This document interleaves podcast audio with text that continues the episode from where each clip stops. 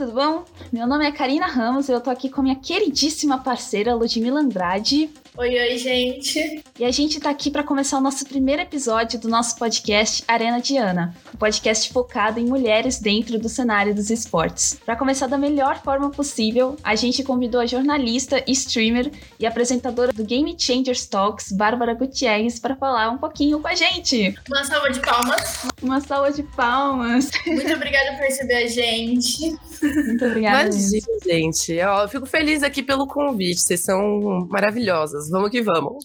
Vamos que vamos.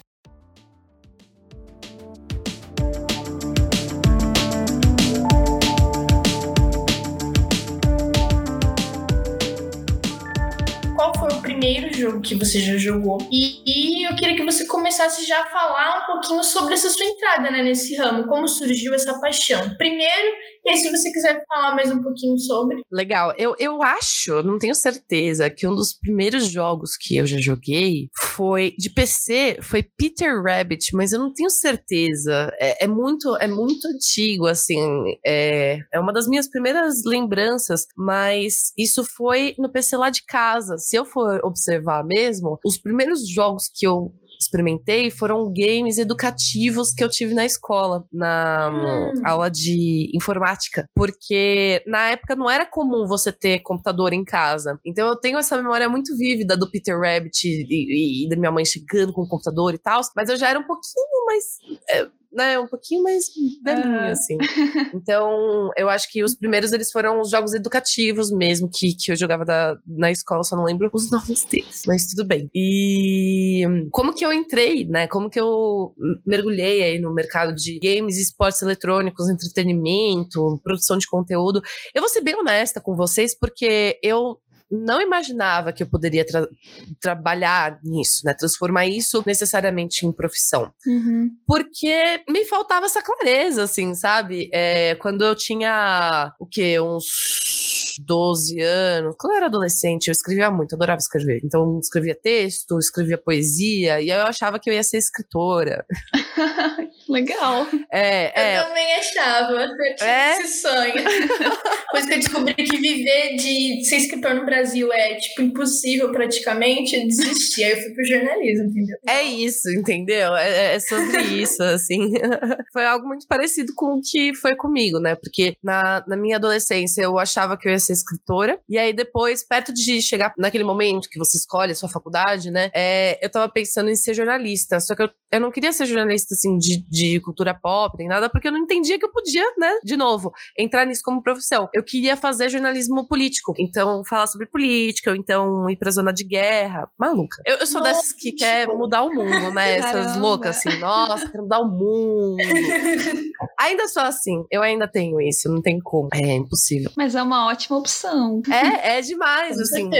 Só que na época minha mãe se assustou um pouco, assim. E aí ela, ela foi me indicando para diversos lugares e tal. E aí eu fui aos pouquinhos mudando de ideia. Falei, quer saber? Eu vou, vou para letras. E aí eu comecei a fazer letras, mas eu não finalizei a facul, só que eu comecei a entrar nesse mercado de produção de conteúdo. E quando eu comecei a entrar nesse mercado de produção de conteúdo, como que foi? Foi de um jeito muito engraçado, diferente, né? E é por isso que eu falo que cada jornada é muito única, porque o nosso mercado de esportes, principalmente de esportes, mas de games também, ele é muito novo. Uhum. O primeiro jogo, o primeiro campeonato aconteceu lá em 1970, né? Década de 80 também. Sim. Então, se a gente for fazer uma comparação, pô, é, música, é, filmes, né, mercado de Hollywood, enfim, eles estão aí há muito mais tempo, né? Então tem uma consolidação muito maior. Então por isso a gente precisa é, de uma profissionalização do nosso mercado e a gente não tem necessariamente um caminho a ser traçado que vai necessariamente te garantir qualquer Sim. coisa. Uhum. A real é que nunca tem, né? Isso nenhuma profissão. Mas eu comecei fazendo blog de comunidade. Então eu escrevia com os amigos meus sobre Dota, que é um jogo que eu amava, que é concorrente direto do League of Legends. Uhum. E, e aí a gente começou a fazer E a gente começou a fazer, começou a fazer, começou a ir em evento, começou a conhecer mais pessoas, começou a conhecer a comunidade. E aí as pessoas começaram a me conhecer e foi aí que eu recebi a primeira proposta de trabalho para ser assistente de produção de conteúdo lá na X5. Caramba. E aí o resto foi história, porque lá na X5 eu trabalhei do lado da Nívia, fazia os roteiros dela, né? Eu acompanhava ela para gravação, é, fazia as minotagens. Gente, lá eu, eu fiz de tudo, de tudo, juro. Mas foi lá que realmente foi o pontapé inicial de tudo. E aí depois eu fui pra redação. É, quando eu tava três meses na X5, eu vi que, meu, redação, fazer matéria, etc., era uma parada que eu gostava muito. Eu falei, escrever, né? Nossa, sim! sim. quer saber? Vou mandar um e-mail pra todas as redações do país de games e lançar, entendeu? Fazer a caruda. E aí, gente, tudo bom? Eu sou a Bárbara, eu escrevo sobre Dota, mas não é só isso. Eu também conheço sobre League of Legends, sobre isso, sobre aquilo, nanana. e eu acho que isso é mais importante importante, assim, né? Não que exista um, uma moral da história, mas o mais importante sempre é você se mostrar amplo é, plural e também disposto, disposto, disposto a fazer o que é necessário para o mercado. Eu sempre amei Dota, mas eu tive que largar do Dota, gente, uhum. para crescer, entendeu? Às vezes isso acontece, Sim. sabe? É, foi, foi aí, foi aí que tudo começou. Que depois desses e-mails o Omelete me contratou e aí sim o resto é história. Aí foi IGN, depois o UOL, depois editora-chefe do Versus, hoje, onde eu tô agora. Uma baita de uma jornada. Sim.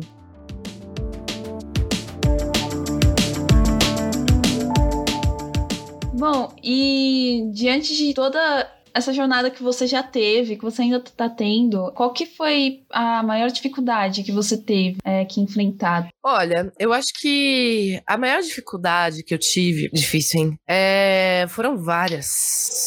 É... Ai, Se quiser nossa. falar só uma, assim, que você acredita que foi a mais marcante, assim. Eu acho que. Eu acho que. As, a, a, a, eu, eu, vou falar de duas, então, que me marcaram muito, que foram recentes, inclusive. Uhum. Eu acho que a primeira dificuldade muito grande comigo foi em relação aos meus pais, né? Porque meus pais são do interior, é... pô, meu pai é português, minha mãe, ela era professora de artes, é... meu pai, ele nunca fez uma faculdade, então é, principalmente considerando esse lado do, do interior, né? No interior, quando você estuda e quando você é um bom estudante, né, é, tem boas notas, existe essa, esse direcionamento de que é, se você não fizer uma USP, uma Unesp da vida, uma Unicamp, você não é nada. Uhum. É, então, Sim. você não é nada da vida, você não vai ser ninguém, né? E tem esse, é, esse, essa própria ideia vinda dos nossos pais também, que tem esse direcionamento de vida, né? Então, é, quando eu decidi largar a USP no quarto ano de letras, é, meus pais, assim, eles foi diferenciado e eu entendo o lado deles, mas aquilo não significava mais para mim e não dava, tava me segurando. Então, para eles, eu perdi o apoio, né? É, eles não entendiam direito sobre o que, que era o mercado de games, o que, que era aquilo. Sempre foram do tipo de pais que me viam no PC e falavam: sai desse computador, menino, isso não vai te levar a nada, não sei o que fazer com você, você só joga, não, não, é não, não vai se tornar ninguém, não é? Vocês sabem, vocês sabem. Realmente, isso acontece muito. Pois é, gente, eu estava lá, eu era bronca. É... Mas e, e, isso foi muito forte, assim, neles. E eu me vi em um momento, que foi quando eu era gestora tanto do IGN quanto do Versus, então era é, chefe de redação de duas redações, também era gestora da parte de social, também era gestora da parte de produto, também, de produto não, desculpa, de branded content, também direcionava o que eu queria dentro de audiovisual, né, a, a, a equipe do audiovisual não era eu que gerenciava, mas direto e indiretamente eu tava, eu tinha 17 pessoas é, no núcleo em que eu geria, e ainda assim eu não vi esse apoio deles. Uhum. Depois de anos e anos e anos, né, de, de caminhada ali. E aí eu, eu achava que eu nunca ia ter isso, porque eu achava que tinha um ranço ali por eu ter largado a faculdade. Ainda mais a USP, né, que é um negócio que todo mundo. Uh... Todo mundo sonha. Ai, gente, Verdade. mas assim, grandes, grandes mentiras, né, que colocam pra gente. A grande real é que a faculdade quem faz é o aluno, tá? Não tem nada a ver com isso da, da instituição, etc. Bom, assim, algumas vezes tem a ver, né? Mas enfim. É, e aí eu achava que eu nunca ia ter esse apoio deles. E aí corta a cena pra final de 2020, dezembro, que eu decidi largar esse trampo em que, no IGN, né, em que eu era chefe de redação, tava ali, ia em breve me tornar publisher, né, na empresa, que é multinacional, ou seja, ia crescer ainda mais. E aí eu larguei tudo pra ser âncora de televisão, num projeto chamado Loading, um canal de hum. televisão. E esse canal de televisão, gente, ele deu muito o que falar, né? E ele foi a segunda dificuldade que eu tive, assim, muito grande, assim, um momento muito tenso da minha vida profissional, em que foi uma situação muito difícil. É, o canal, ele, quem acompanhou, né, sabe que ele teve pouquíssimos dias de vida, ele teve 171 dias de vida, e antes mesmo do canal fechar e demitir todo mundo que estava dentro, é, antes disso, o núcleo do programa de esportes eletrônicos que eles tinham contratado, que envolvia eu, Xande Teixeira, Gabriel e mais tantas outras pessoas incríveis do cenário de jornalismo de esportes eletrônicos, todos nós fomos demitidos porque a gente não fez um conteúdo de acordo com o alto calão, o escalão ali queria. Uhum. Mas é muito engraçado, porque assim, não tinha um, um, um, controle, não tinha revisão de matérias, né? Nada disso, assim. Então vocês estavam meio que largados também ali, né? É, é muito doido, assim, né? Do tipo, pô, você não pode falar sobre esse assunto, você não pode falar sobre essa empresa, mas, ué, cadê o direcionamento disso tudo? Quando a gente fez a matéria, vocês não viram, vocês não... Porque tem isso, né? A, a parte da revisão. Sim. É essencial, principalmente se você tem alguns Sim. bloqueios de assuntos. E pra gente foi prometida tão sonhada liberdade editorial, né? Hum. Principalmente pro perfil dos, dos profissionais que foram contratados lá da época. Então, e aí todos nós fomos demitidos. É, o sindicato dos jornalistas nos ajudou muito, enfim, foi um bafafá, né, gente? Foi ali, foi naquele momento em que eu mais estava precisando, pô, eu fui demitida, eu me demiti de um lugar que eu era assim, chefe de redação, tinha tudo certo, pra ir, pra entrar, pra tentar esse negócio na televisão aberta. E a gente foi demitido, e aí eu falei, caraca, mano que eu vou fazer na minha vida? O que, que eu vou fazer? Tipo, e aí foi quando eu tive Desespero. o apoio dos meus pais, sim. E aí foi quando eu tive o apoio deles, assim, tipo, incondicional mesmo. De tipo,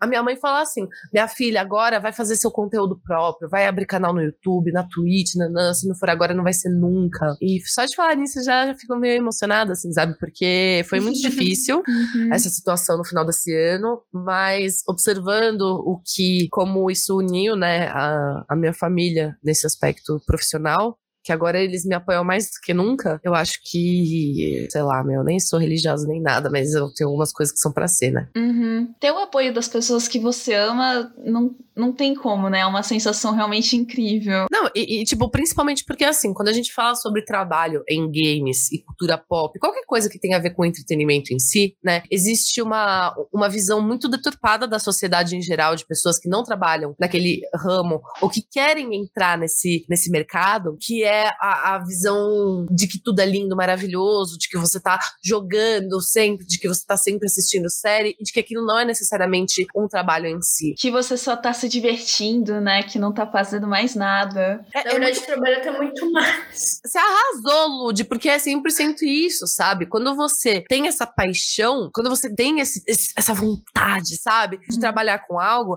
é aí que você se esforça 10 mil vezes mais. É aí que mora o perigo do burnout. É aí que mora o perigo do, do perfeccionismo, de estar tá tudo incrível, maravilhoso, e você se desdobrar duas, três, Sim. quatro, cinco vezes mais do que deveria, né? Então, é, e não só isso, como ainda por cima é, encarar valores muito baixos de mercado para profissionais, justamente por ter uma alta procura das pessoas. E aí é, envolve inúmeras questões sobre profissionalismo, enfim, mas é, é complicado.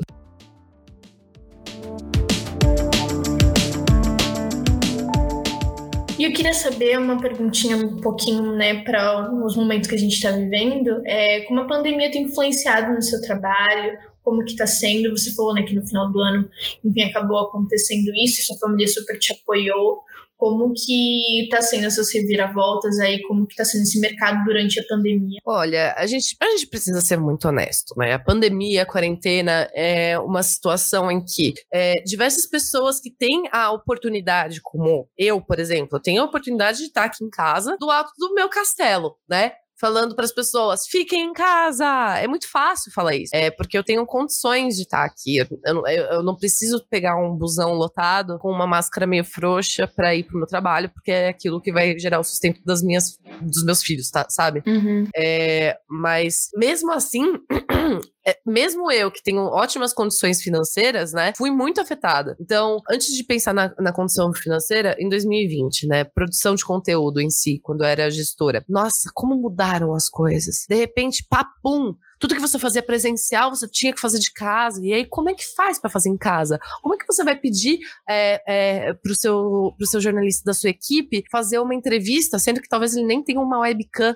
Ou então esperar que a apresentadora faça uma live de casa, sendo que a internet dela não é boa o suficiente para aguentar uma live, ou então às vezes ela nem tem um PC para isso, uhum. né? Então, é, foi um momento muito, assim, é, de novo, não sou religiosa, mas vou usar, Deus nos acuda mesmo, sabe? De tipo, como que a gente vai fazer essa mudança de conteúdo? Como que a gente vai lidar com isso? Então, existem inúmeros exemplos muito positivos e por mais que seja uma parte de entretenimento, eu vou elogiar eles como o Porta dos Fundos, eles lidaram com essa mudança, até mesmo na, na forma de comunicação deles, né? Da, tudo. Eles deixaram claro que aquilo estava sendo feito remotamente e tudo bem, porque a qualidade do roteiro em si permanecia a mesma. Então, muitas empresas elas apanharam para isso. Elas demoraram para entender como é, você ainda pode fazer conteúdo de qualidade dentro de casa, mas tem que tomar os devidos cuidados para isso, que é o quê? Você precisa oferecer para sua equipe toda um conforto para tal. Além disso, uma coisa que acabou pegando muito também também para mim em 2020 é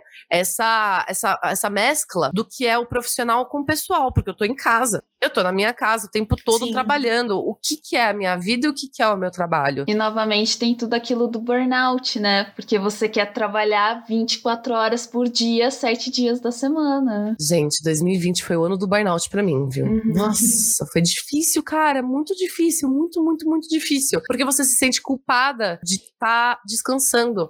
Pô, Trabalhei das nove da manhã até as nove da noite. Isso era recorrente todos os dias. E quando eu saía às nove da noite era cedo ainda, sabe? Do tipo, uhum. yes, consegui fazer as coisas mais cedo. E aí quando eu saía às nove da, da noite, eu ficava assim, nossa, mas eu vou descansar agora? Ai, mas eu vou ver alguma coisa. E eu me sentia mal por isso. Então, pô, sabe? Tipo, é, trabalho mesmo é só quando você termina até uma da manhã? Que isso, sabe? Ainda mais sendo gestor, você, o trabalho nunca acaba você sendo gestor. É, mas assim, não só sendo gestor, eu vi isso afetando diversas pessoas, independente de, de, de, ah, porque é gestor ou não, enfim, jornalista também, porque se sentem também nessa mesma forma. E aí, 2020, para mim, foi diferente. Por quê? Imagina, desempregada, no meio de uma pandemia, com aluguel para pagar, porque eu não moro com os meus pais, né? Eles estão uhum. lá no uhum. interior, sozinha, e aí, Mel, foi difícil. Esse começo desse ano eu fiquei, meu Deus, eu não vou saber, eu não, eu não sei se eu vou conseguir pagar o meu aluguel. Talvez eu tenha que voltar para casa dos meus pais, jogar tudo que, todos esses anos de trabalho, assim,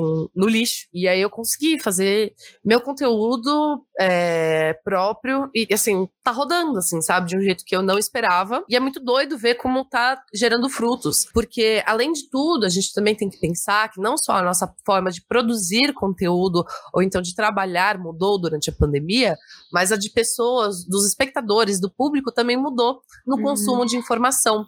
Então as pessoas cada vez mais estão presentes nas lives, a Twitch ela gerou recordes e recordes, né? O CBLOL também, números absurdos em 2020, é, o CBLOL o Campeonato Brasileiro de League of Legends, enfim. É, então a, a pandemia, ela, a gente ainda vai ter que estudar muito os efeitos dela na humanidade, seja em questão é, de saúde, economia, enfim mas também de comportamento. Porque eu não sei vocês, mas eu, eu não, não ajo mais igual como antes. E é muito doido, tipo, porque antes eu tinha um jeitinho X, Y de jogar, por exemplo, ou então de consumir informação. E agora é completamente diferente. Agora eu tenho o meu grupo de amigos, eu fico no Discord o tempo todo. Antes eu nem usava Discord, sabe? tipo, então é um pouco isso, assim. É, é muito doido ver essas mudanças, é, mas eu acho que a gente ainda vai estudar muito sobre elas e o, o que isso realmente significa na gente como seres humanos.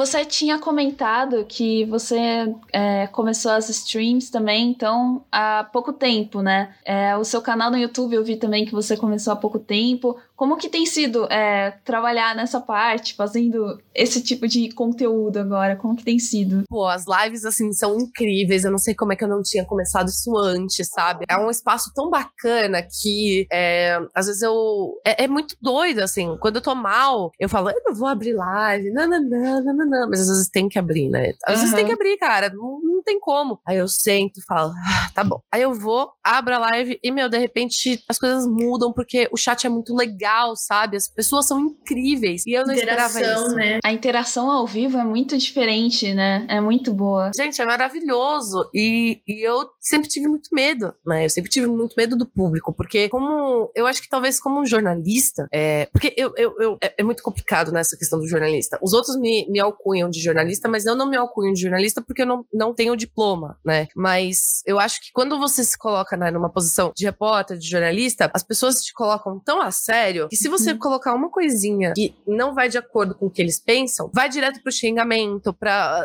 sabe? Tipo, a, pessoa quer te realmente te colocar para baixo. Então, eu sempre estive, infelizmente, muito acostumada com esse tipo de recebimento do público. Uhum. E aí, de repente, entrar pra stream, que é um lado de. Pô, eu entro sem, sem maquiagem, gente. Pô, imagina eu fazer um programa gravado sem maquiagem pros lugares que eu trabalhava antes, nem ferrando. Imagina, nem que fosse uma entrevistinha que não fosse aparecer muito meu rosto. Ia lá, bota maquiagem, coloca uma roupa, nananã, né? Hoje em dia eu abro stream, ah, tô de pijama, tô sem maquiagem, entendeu? Um pratão aqui, vou comendo aqui junto, uhum. vou falando com o pessoal, às vezes dou uma bebidinha também, né? Daquele jeito, dá uma, dá uma alegria. E tudo bem, as pessoas elas aceitam que você erra, né? Então é muito interessante ver também, engraçado, ver como o público, ele ele não só se comporta de forma diferente, dependendo da sua da percepção é, em relação ao outro, né? É, do tipo, não, ela é jornalista, ela tem que acertar 100%. Ah, não, ela é produtora de conteúdo, então beleza. Mas também plataforma. Por uhum. quê? Porque eu vejo uma recepção diferente em relação à Twitch,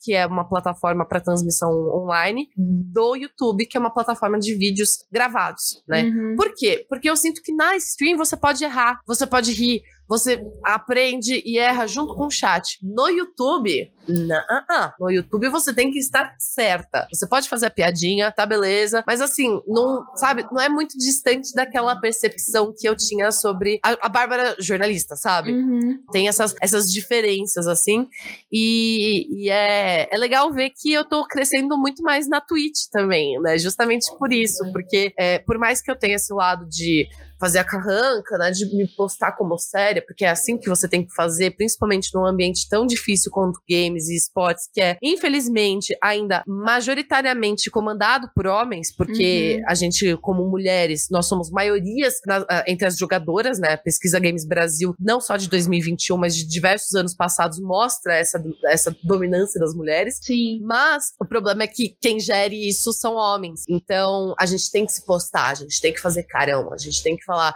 eu sei do que eu tô falando, falando fazendo. E aí ninguém descobria essa minha faceta que é uma verdadeira palhaça, né, gente? Eu sou, eu sou, eu sou solta desse jeito, entendeu? Eu gosto de brincar. A, a comunicação também eu gosto de deixar ela mais fluida, sabe? Porque eu acho que não é para você fazer um papo do tipo, realmente, creio que a jogabilidade deste jogo deveria ser um pouco mais tenra. Afinal de contas, sua engine, ela traz aspectos. Pô, eu gosto de falar assim, gente, a jogabilidade é ótima. Você gosta de coisa difícil? Então vai. Você gosta de coisa fácil? Só corre, sabe? Porque uhum. assim você pluraliza o negócio e deixa para todo mundo, inclusive é algo que eu tento trazer há muito tempo. A diversidade no mundo dos games, quanto o, o, o jogo, ele é pra geral. Não é só pro, pro homem branco hétero cis. Sim, até porque é uma forma de entretenimento, né? Entretenimento é para todo mundo, não é só para um certo tipo de pessoa que existe no mundo. Exatamente. Eu acho que, de certa forma, a gente ainda. É, os games, é, enfim, tem toda uma bagagem cultural aí dos anos 90,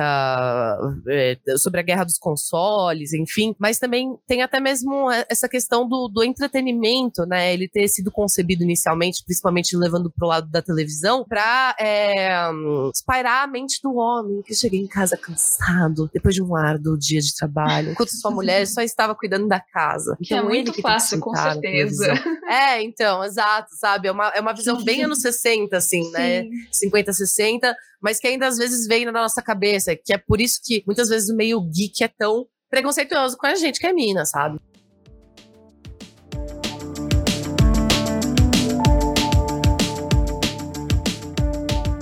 A gente queria saber um pouquinho sobre a parte de entrevistas. Eu vi um pouquinho do seu Instagram, de algumas fotos suas, de algumas entrevistas suas. Eu queria saber qual foi a melhor entrevista assim, que você fez, que você fala, nossa, eu amei fazer. E também questão dos eventos, né? Porque agora, por conta da pandemia, né? Não tá tendo os eventos, então como que qual foi a melhor assim que você já fez? Olha, isso da entrevista é uma boa, hein?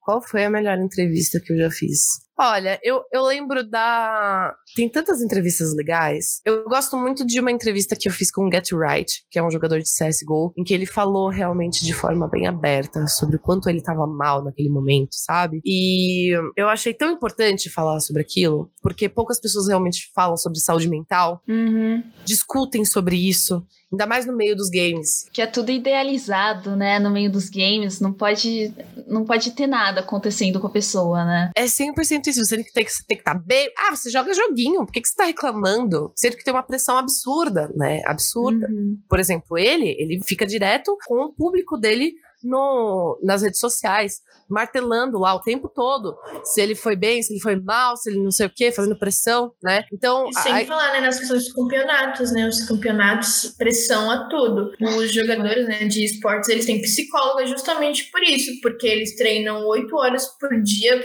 ah, tô só jogando, mas não, são oito horas de treino, cansaço, e isso chega uma hora que o cérebro dá um é. negócio, é, né? É, então assim, eu, eu, eu gosto muito das coisas que eu fiz que elas fogem fogem um pouco do, do normal, assim, sabe? É, a entrevista que eu, que eu mais curti foi essa. É, o documentário que eu mais gostei de fazer foi o LGBTQIA, esportes de todas as cores, que tá lá no, no MGG. Eu gostei também muito da minha, das minhas matérias investigativas que eu já fiz no passado, são, poxa, são muito parte do que eu sou, assim, sabe? É, de querer mudar o mundo mesmo.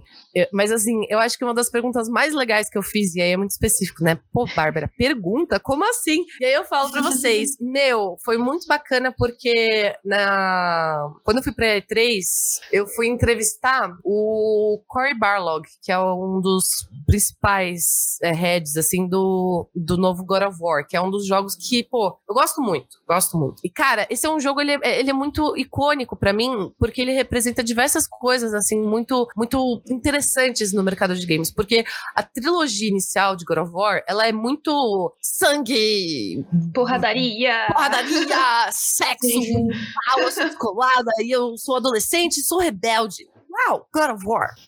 e aí, uh, diversos outros jogos foram lançados, né? Além da trilogia principal, mas Recentemente a gente teve aí o novo jogo de God of War que, meu, foi, foi muito. Ele mudou e foi completamente contra, né, o que era antes a ideologia de God of War. Uhum. Que trazia muito esse lado de uau, eu sou um garoto com vários, é, com vários hormônios e quero bater em todo mundo. Pra, de repente, é um, um, jogo que traz uma sensibilidade ali, que procura uma relação entre o personagem principal. É, ele é péssimo, e aí ele cria uma relação com o filho dele. E, mas antes da gente saber disso, a gente não entendia muito bem de como que ia ser o jogo. Estava lá, eu, Bárbara, né, pelo UOL, novinha, primeira vez na E3, indo pra coletiva de imprensa com Cory Barlog. Chegamos lá, aí a gente tava conversando, né?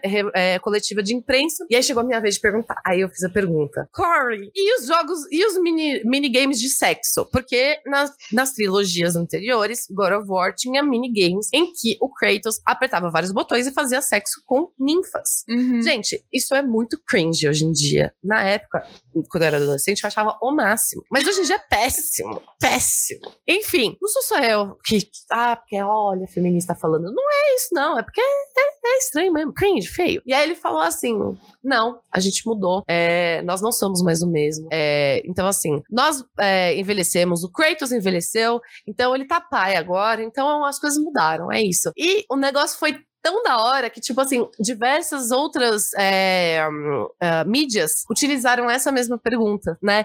Então, assim, hum. mídias que, tipo, pô, eu sempre curti, assim, sabe? Eu sempre via é, que faz é, redação né, de games e esportes. Muitas vezes aqui no Brasil a gente não tem acesso à matéria, ao, material direto, à fonte. E esses, esses canais eles têm, né? Então, tava sempre ali no, no meu favorito, né? Pô, sites incríveis. E aí, de repente, eles estavam usando a pergunta que eu tinha feito, sabe? Coletiva de imprensa aquele jeito, né? Oba, oba, ninguém é dono de pergunta nenhuma. Mas eu vi a headline, é, eu vi a headline e eu falei, eu que fiz, o mérito é sabe? Seu. É. então tem muita coisa boa aí. E evento, evento, difícil, hein? Evento. Qual que foi o mais legal? Ai, Eu acho que assim, eu chorei, eu chorei quando eu fui pra E3 pela primeira vez, óbvio. Tem como. Eu também chorei quando eu fui pro meu primeiro campeonato de Dota. E aí, imagina só, né? Tipo, foi em uma época que eu não jogava mais Dota, porque eu realmente tive que largar o Dota, sabe, gente? É, eu vou fazer uma correlação bem boba pra quem tá ouvindo e talvez não conheça o mundo de esportes eletrônicos, mas o, o Dota pro, pro esporte, ele é o futsal de quadra. Tem futsal de quadra? É isso, né? É futebol de quadra. futebol de quadra. E, e o, o League of Legends, ele é o futebol de campo, de, sabe? E, então, assim, eu tive que largar o futsal de quadra, né? O futebol de, de quadra pra ir pro futebol de campo pra realmente ampliar meus horizontes, para entender como um todo. Comecei a aprender também sobre vôlei, é, outros, né, outros games, por assim dizer. Então, eu tive que largar a minha essência, por assim dizer, né, a minha grande paixão,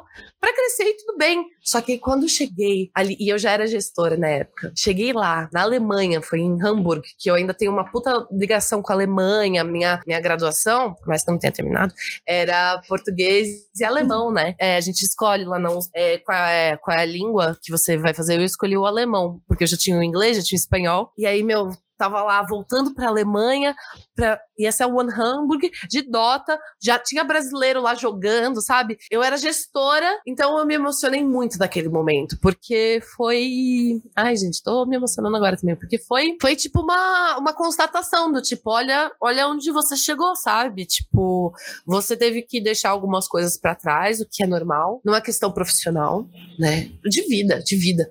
Mas tudo bem, olha onde você, olha onde você chegou, sabe? Então, foi muito bacana.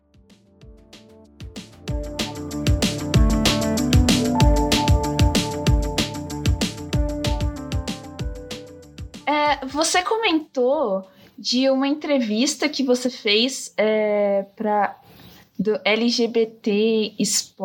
Calma. Isso, foi o um, que que foi um documentário. Isso, documentário. O documentário, ele é basicamente uma, uma ideia que eu tinha no Versus, que hoje em dia é MGG Brasil, né? Uhum. O nome mudou, mas a redação, enfim, a, a ideia toda do, do site continua a mesma, é focado em esportes eletrônicos. E, meu, assim, como pessoa bissexual, eu acho que é muito importante a gente trazer o LGBTQIA+, pra cima nos esportes, porque se é difícil pra mulheres, para pessoas pretas, para pessoas para PCDs, pessoas com deficiências, é, para sabe, para pessoas LGBTQIA+, é super difícil também, sabe? Uhum. Então, eu acho que é, a inclusão ela precisa ser cada vez mais e mais e mais, sabe, tipo, levantada, discutida. Então, o, o nome do, do, do mini documentário, né, no caso, é LGBT QIA+, e esportes de todas as cores, é, que a gente fez. A gente entrevistou a Samira Close, a gente entrevistou o Irritado,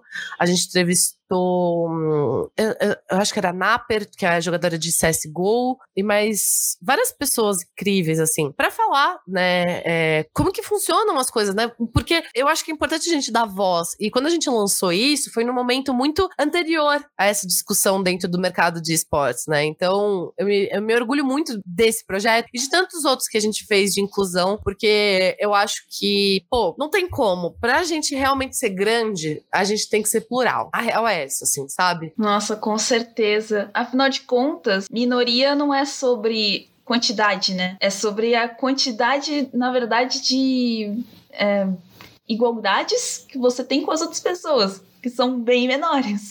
Não, você arrasou. A palavra minoria, ela me incomoda muito, porque o minoria é, é, exatamente isso que você falou. Número Número, gente, pelo amor de Deus. Vamos falar de número? Então vamos falar de número. Pesquisa Games Brasil. Mais da metade da população brasileira gamer é mulher. Vamos falar sobre cor? Perfeito, vamos falar sobre cor. Mais da metade do público gamer brasileiro é pardo e preto. Agora, cadê essa representatividade? Cadê a gente vendo na propaganda é, uma mina preta? Porque é, é essa. A, as pessoas, eu, eu falo, eu, eu, falei isso, inclusive, no, no curso que eu dei, na aula que eu dei com o curso de representatividade do Queiroga, que a maior figura gamer do Brasil é uma mulher preta e a gente não vê isso. A gente não vê.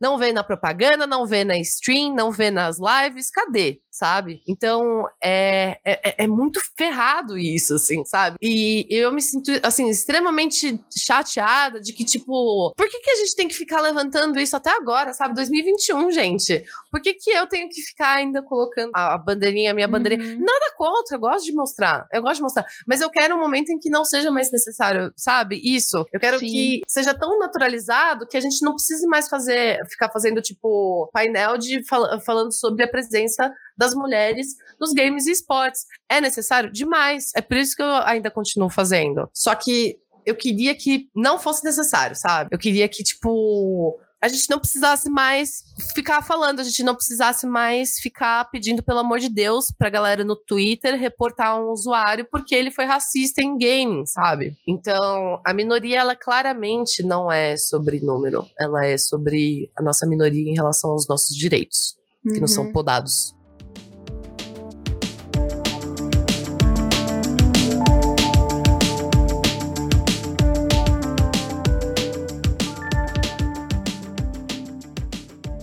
Bárbara, eu queria saber um pouquinho dos seus planos para o futuro agora que você está planejando. Tem algum projeto novo que você queira falar para a gente? Dar um spoiler também.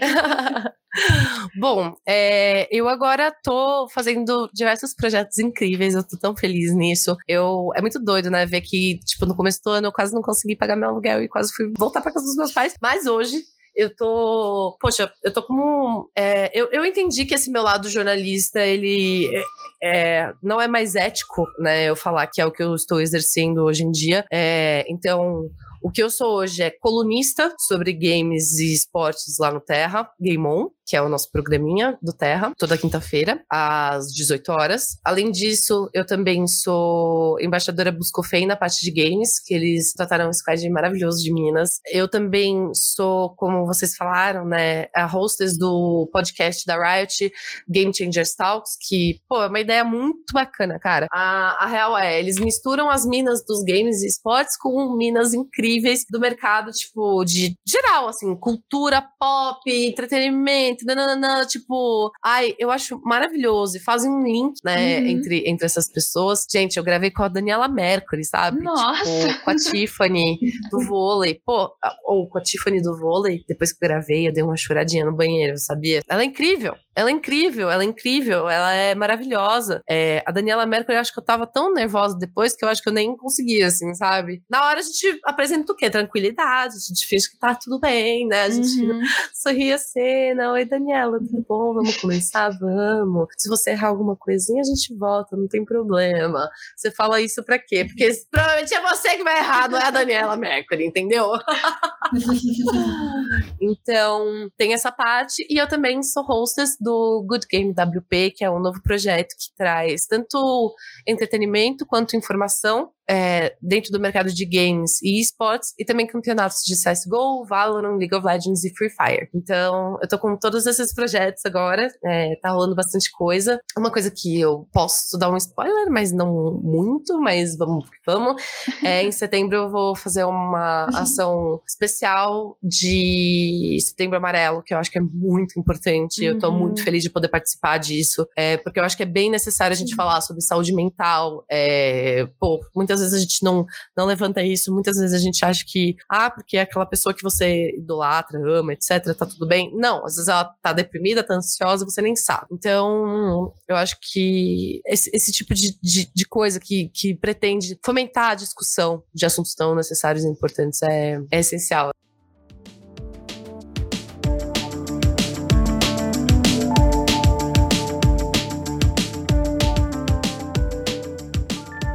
Você falou, né, que você tá tava apresentando o Game Changers Talks. Eu queria saber, na verdade, se foi você que deu a ideia assim para Riot, se foi eles que te chamaram, como que foi assim? Foi, foi muito legal da parte deles. É, o Kaku, que é um dos responsáveis pela Riot, é, no começo do ano, ele me mandou uma mensagem começo do ano, ou no final do. É, no começo do ano, ele me mandou uma mensagem e falou que tinha interesse em falar comigo. E aí eu fiquei, tipo, toda esperando, né? Aguardando ansiosamente aqui. E aí, quando eles vieram falar comigo, eu entendi que era o Game Changers Talks. E eles falaram que eles gostariam de que eu dessas ideias, de que eu falasse sobre formato, sabe? Então eles deixaram tudo bem livre para mim, foi muito confortável para eu fazer esse conteúdo. É, a equipe da Riot é muito bacana de deixar esse espaço também, sabe? Essa liberdade, principalmente para mim. Eu sugiro os nomes, eles falam sim, eu falo, mas gente, realmente a gente precisa disso? Eles falam, não, você tem razão. Então é muito gostoso, sabe, ter essa tranquilidade, sendo que, pô, antes eu tinha essa, essa, essa né,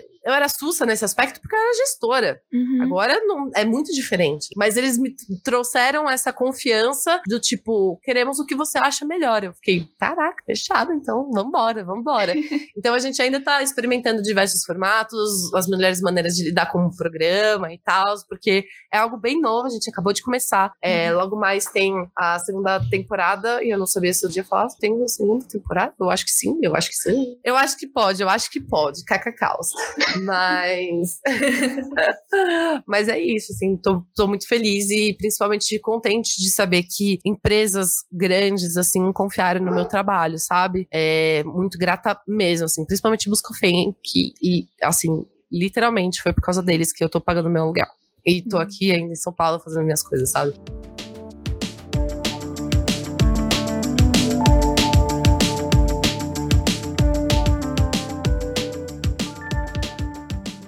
Bárbara, uma perguntinha na verdade, mais uma mensagem eu queria que você deixasse para as nossas ouvintes, os nossos ouvintes, para saber que mensagem você daria se alguma, alguma menina queria entrar nesse ramo, tem um sonho, seja como jornalista, colunista, enfim, streamer, produtora de conteúdo, enfim, se ela sonha, se essa garota que está escutando sonha em trabalhar com isso, mas como que você daria esse conselho, já que você chegou lá, o que você diria para essas garotas? Olha, eu acho que a principal questão que eu tenho a trazer para vocês é o seguinte: é, primeiro, entenda esse mercado, tá? É muito importante que a gente traga a, a uma visão realista sobre o que é o cenário de games, o cenário de esportes, porque não é aquela coisa brilhante, maravilhosa que todo mundo acha que é. Vai ser difícil pra caramba. É um cenário machista, é um cenário racista, LGBTQIA+, fóbico, é um cenário que também coloca pessoas PCDs, tipo, lá embaixo. Mas, se é mesmo algo que você quer, você sabe de tudo isso, de todos esses problemas, meu amor, só vai. Vai, porque se não for você, ninguém mais vai fazer o que você quer. Se você não for atrás disso, aquilo vai ficar, ó, martelando na sua cabeça, como ficou na minha cabeça por anos. Anos. Eu comprei esse PC Aliás, uma parte desse PC aqui, para streamar, em 2014. Eu nunca abri uma stream. Eu abri uma stream em 2021. E eu sempre ficava, e se, e se, e se, e se, e se. Não faça isso. Você quer mesmo? Vai atrás. Saiba que é difícil pra caramba. Você vai ralar pra caramba. Vai sofrer muito. Vai chorar sim. Vai passar por umas situações que pensa, meu Deus do céu, por quê? O que, que eu tô fazendo? Vai pensar em desistir várias vezes. Eu ainda penso, gente, tudo bem, tudo bem. O negócio é você saber realmente o que você quer, por que você quer e qual que é o seu caminho. E por favor, venha para nossa comunidade, a gente tá precisando de você junto com a gente. Depois dessa mensagem tão bonita, acho que dá para encerrar esse podcast, mas antes disso, por favor, dá as suas redes sociais, tudo, onde a pessoa pode te encontrar e tudo mais, né? Maravilhosos, vocês são incríveis. Ó, para vocês que estão ouvindo, é arroba Bagutierrez, B-A-H-G-U-T-I-E-R-R-E-Z, em todas as redes sociais. É, Twitter, Twitch, YouTube, Instagram, TikTok. Tamo aí é, fazendo muito conteúdo e trazendo novidades para vocês.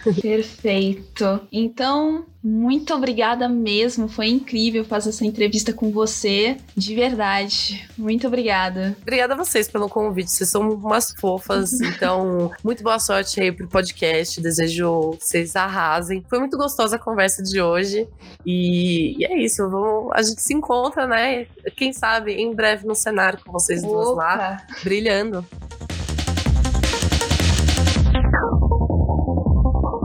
Então é isso. Tenha uma ótima noite, tarde, madrugada, dia para qualquer pessoa que estiver escutando isso.